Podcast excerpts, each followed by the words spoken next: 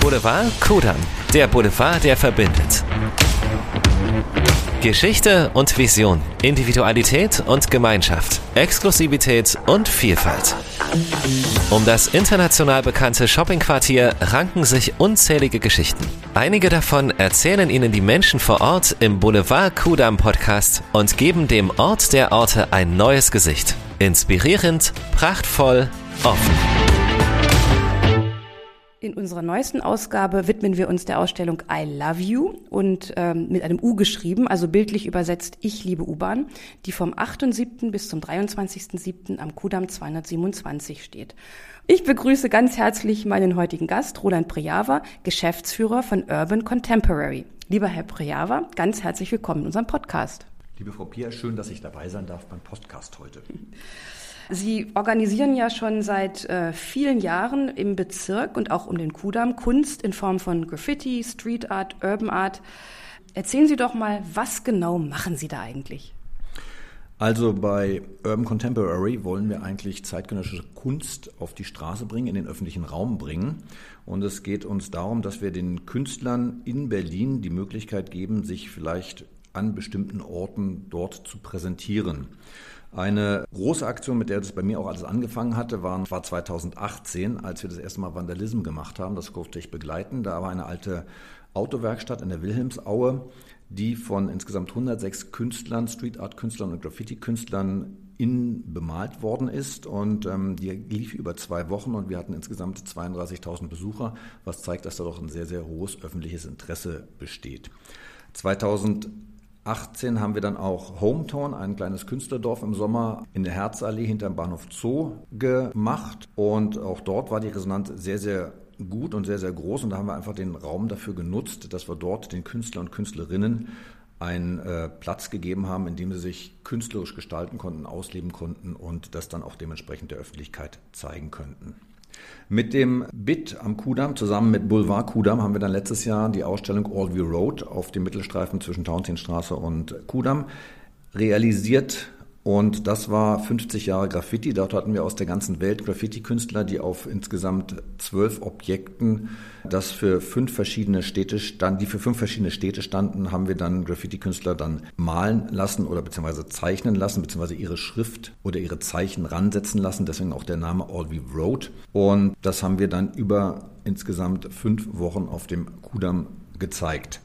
Zurzeit sieht man noch, die werden aber gerade abgebaut, die großen Taschen, die künstlerisch gestalteten Taschen, die zwischen Wittenbergplatz und Ulandstraße auf dem ähm, auf dem Mittelstreifen dort stehen. Das war zum Abschluss des BIDs, die wir dort aufgestellt haben. Und nun machen wir in einem leerstehenden Geschäft am Kurfürstendamm 220 eine Ausstellung, die sich I Love You, also ich liebe U-Bahn, es geht um die U-Bahn, es geht rundrum um die U-Bahn, es geht um die Geschichte der U-Bahn, was dort mit Graffiti gemacht worden ist und wie es dort, was dort alles für Kunstwerke entstanden sind, machen wir dort die ähm, Ausstellung I Love You.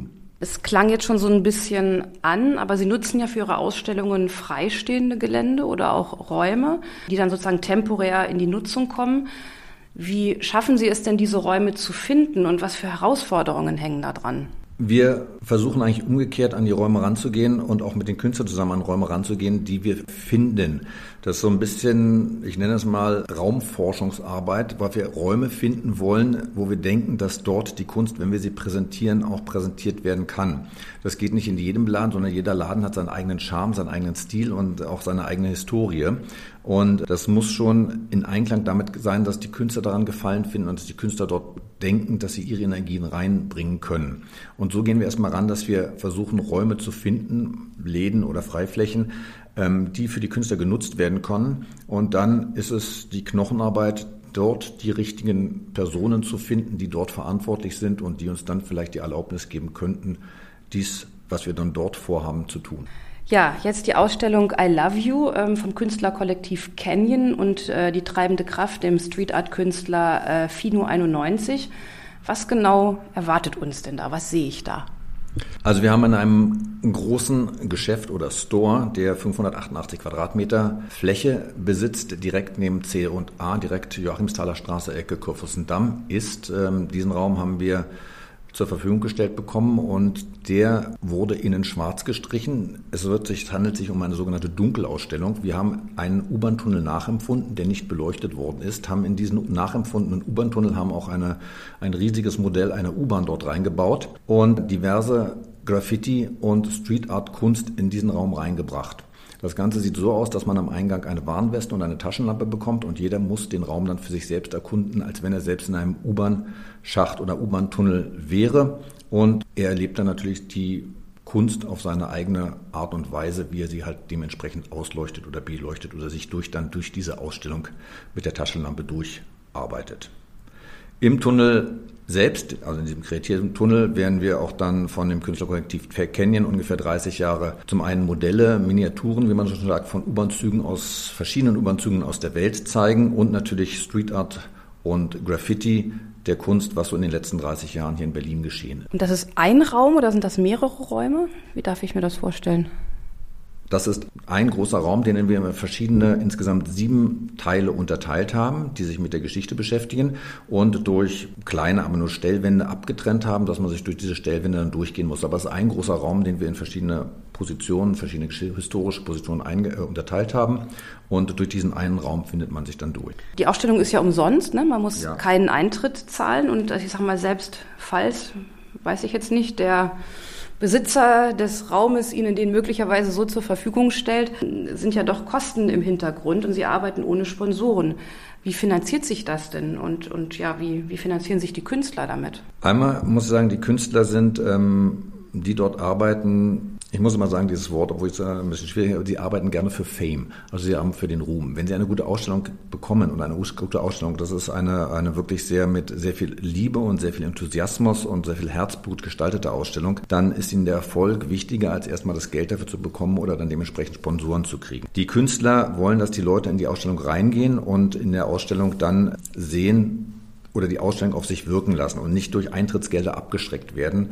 Das äh, ist für Künstler eigentlich, äh, ich will nicht sagen ein No-Go, aber sie wollen die Künstler, die, die Kunst einfach auch umsonst präsentieren. Die Künstler werden ihre Werke dort verkaufen. Wenn sie ihre Werke verkaufen, weil sie die Werke, weil die Werke gut sind, dann finanzieren sie sich über den Verkauf der Werke.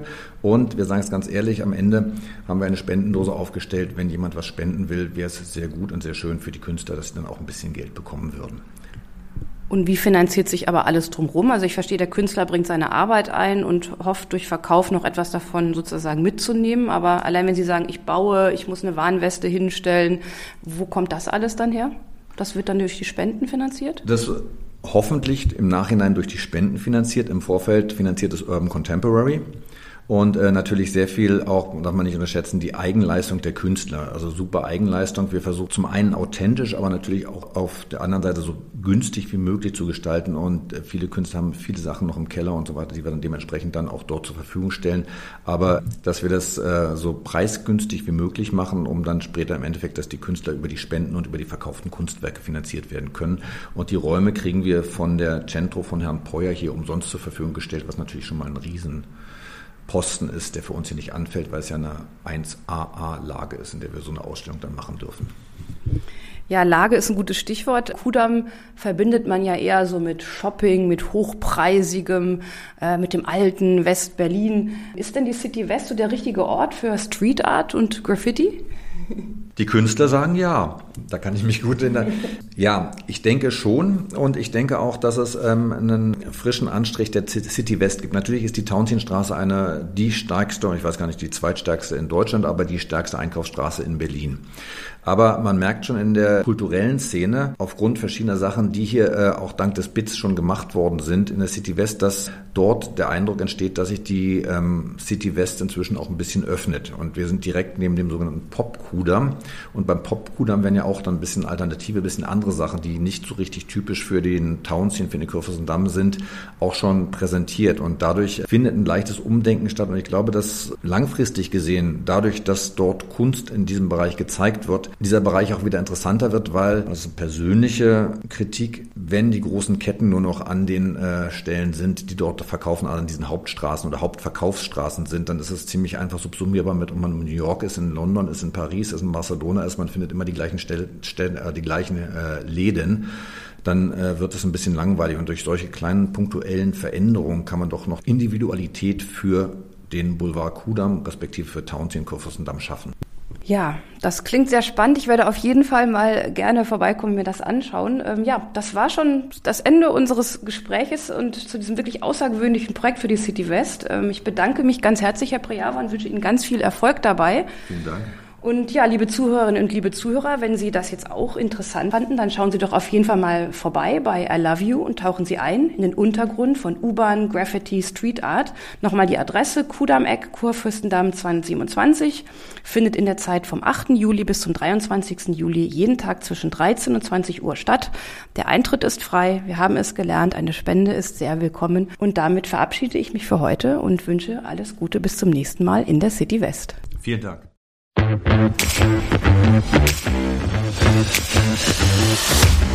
Das war die neueste Ausgabe vom Boulevard Kudam Podcast. In einem Monat geht es weiter mit einem neuen Gast, einem neuen Ort, einer neuen Geschichte. Sie wollen keine Folge verpassen? Dann abonnieren Sie uns. Unseren Boulevard Kudam Podcast gibt es überall dort, wo es Podcasts gibt. Bei Spotify, Apple Podcast, Google Podcast und auf unserer Website boulevard-kudam.de.